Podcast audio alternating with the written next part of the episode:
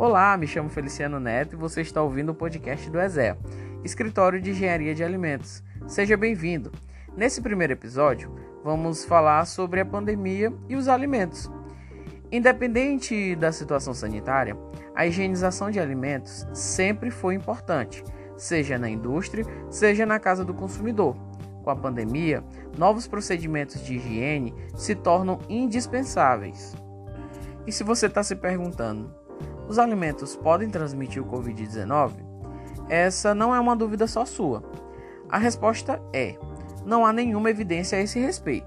De acordo com a Organização Mundial da Saúde, o comportamento do novo coronavírus ele deve ser semelhante aos outros tipos da mesma família. Ele precisa de um hospedeiro, animal ou humano, para que se multiplique. Para nossa alegria, esse vírus ele é sensível àquelas temperaturas que usamos para cozinhar os alimentos, em torno de 70 graus Celsius. Assim, o perigo pode morar na pessoa ao lado, não no alimento em si. Embora não transmita o Covid-19, alimentos podem ser fonte de outras infecções e doenças associadas a outros microrganismos igualmente perigosos. Para isso, higienizar o que você põe na mesa continua sendo extremamente importante. Os alimentos consumidos in natura, como as verduras e frutas, podem ser higienizados da mesma maneira que sempre foram, em solução de água clorada. O preparo é bem simples. Um litro de água potável junto a uma colher de sopa de hipoclorito de sódio, a nossa água sanitária, e após isso, insira os vegetais ou frutas e deixe na solução por 15 minutos. Após isso, enxague bem. É importante lembrar que o hipoclorito de sódio ele age alterando o pH do meio, que vai impossibilitar a existência desses microrganismos nos alimentos. Assim, as bactérias, fungos e parasitas são eliminados no enxágue. Os alimentos processados também precisam de higienização, só que é na embalagem, pois ela é a parte vulnerável do alimento, que está exposta ao consumidor e ela tem a função de proteger o alimento.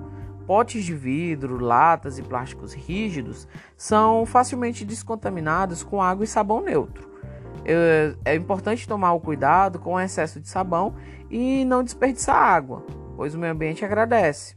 Também se pode utilizar o álcool em gel. Já as embalagens flexíveis, como por exemplo as embalagens cartonadas, elas devem ser higienizadas com álcool em gel com o auxílio de um papel toalha para que não venha causar dano à própria embalagem. É importante lembrar que ao chegar do supermercado, é, você selecione um lugar para depositar suas compras ainda nas sacolas. Após isso, proceda com a higienização das embalagens e dos vegetais antes de guardá-los. É importante que você higienize suas mãos antes e após o processo, para manter a inocuidade da operação. Se você está se perguntando se a indústria de alimentos segue algum procedimento para garantir a segurança dos seus produtos, a resposta é sim. É importante lembrar que, mesmo antes de qualquer pandemia, as indústrias seguem diversas normas que são regidas tanto pela Anvisa ou pelo MAPA, que são os principais órgãos de fiscalização, para que elas consigam garantir um processo seguro e, por fim, um produto inócuo. Então, a dica é: escolha bem seus produtos no supermercado, dando preferência para aqueles que têm registro e selos de garantia.